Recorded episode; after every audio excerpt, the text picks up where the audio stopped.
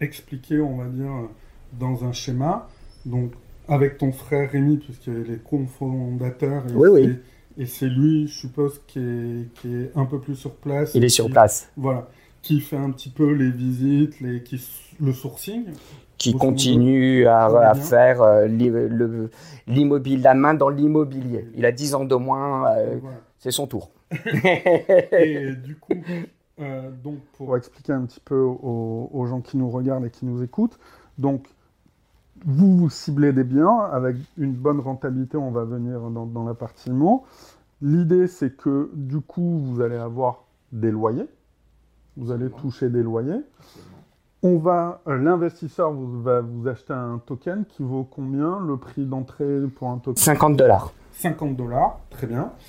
Donc euh, environ, hein, ça change de propriété en propriété, mais le token holder, il achète un token par bien immobilier ou c'est un parc immobilier? Non, chaque propriété a sa propre compagnie et sa propre, cette compagnie est exprimée par un token différent.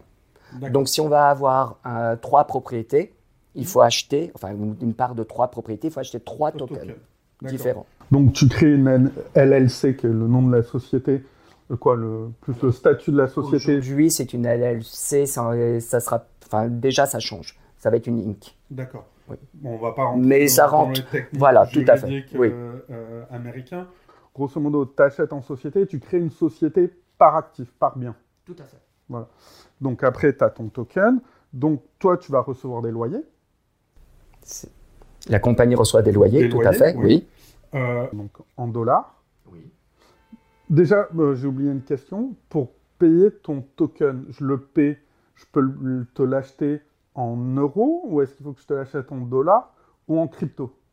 Alors le bien est dénommé en dollars US, c'est de l'immobilier. Oui, oui. On le paye comme on veut. On peut le payer avec sa carte de crédit. On peut envoyer des cryptos. On peut faire... un, investisseur peut acheter le, le, token sur n'importe quelle devise. Oui, moi je le convertis en dollars US.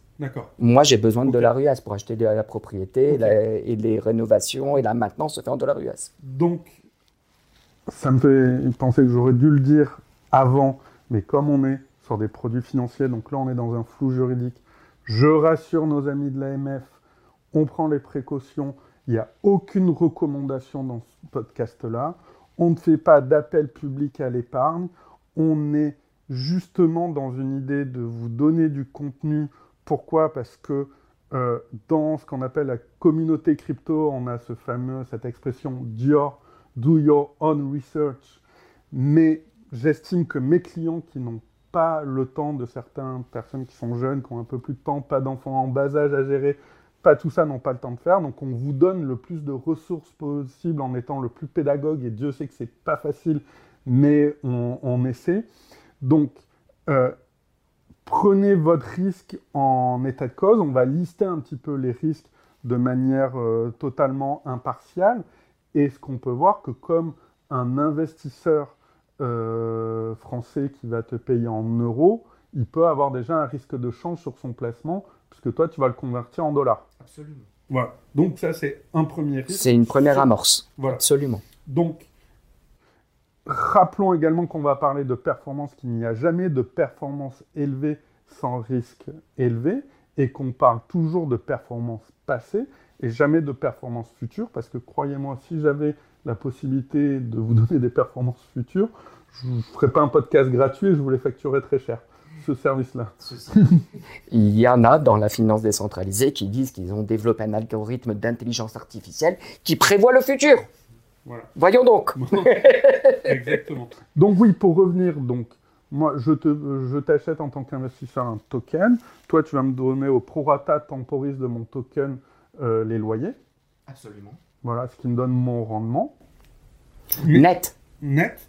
Prorata temporis, moins les, euh, les, frais, moins les frais de gestion, les réserves, les frais de rénovation, etc. L'immobilier, c'est vivant. Ce qu'on appelle le report à nouveau, notamment dans le langage des SCPI, c'est ce cash que tu vas mettre de côté pour prévenir des aléas et qui te permet de maintenir à l'investisseur le rendement et pas qu'il y ait des fluctuations de rendement parce que bah là, la maison, il a fallu faire la toiture, du coup, euh, pour diminuer en volatilité globale, c'est peut-être d'injecter un peu d'immobilier dans mon portefeuille crypto et dans mon patrimoine, on va dire, digital. Et donc aujourd'hui, tu arrives à une rentabilité à peu près brute de combien dans tes investissements?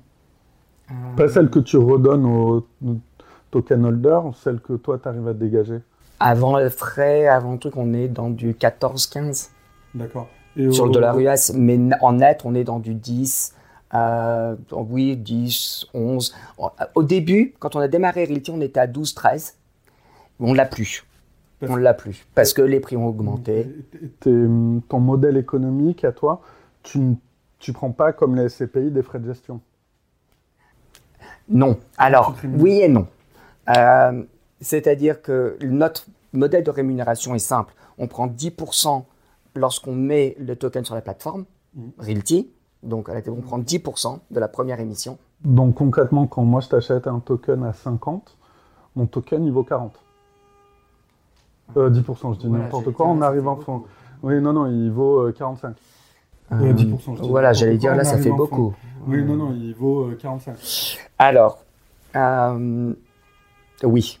Mm, oui, le token vaut quand même 50, mais parce qu'on a, je vais l'expliquer. Mais oui, disons que le sous-jacent vaut 45. Et le rendement que tu donnes euh, à l'investisseur, il part de des 50 50. C'est ça. Et à peu près, aujourd'hui, vous êtes, tu me diras, c'est entre 10 et 11. Ça dépend des maisons, ça dépend des endroits. Par exemple, on à Détroit, on est sur du 11. Euh, en Floride, on est sur du 7. D'accord. Et est-ce que tu as une idée Et à Chicago, on a fait du 8.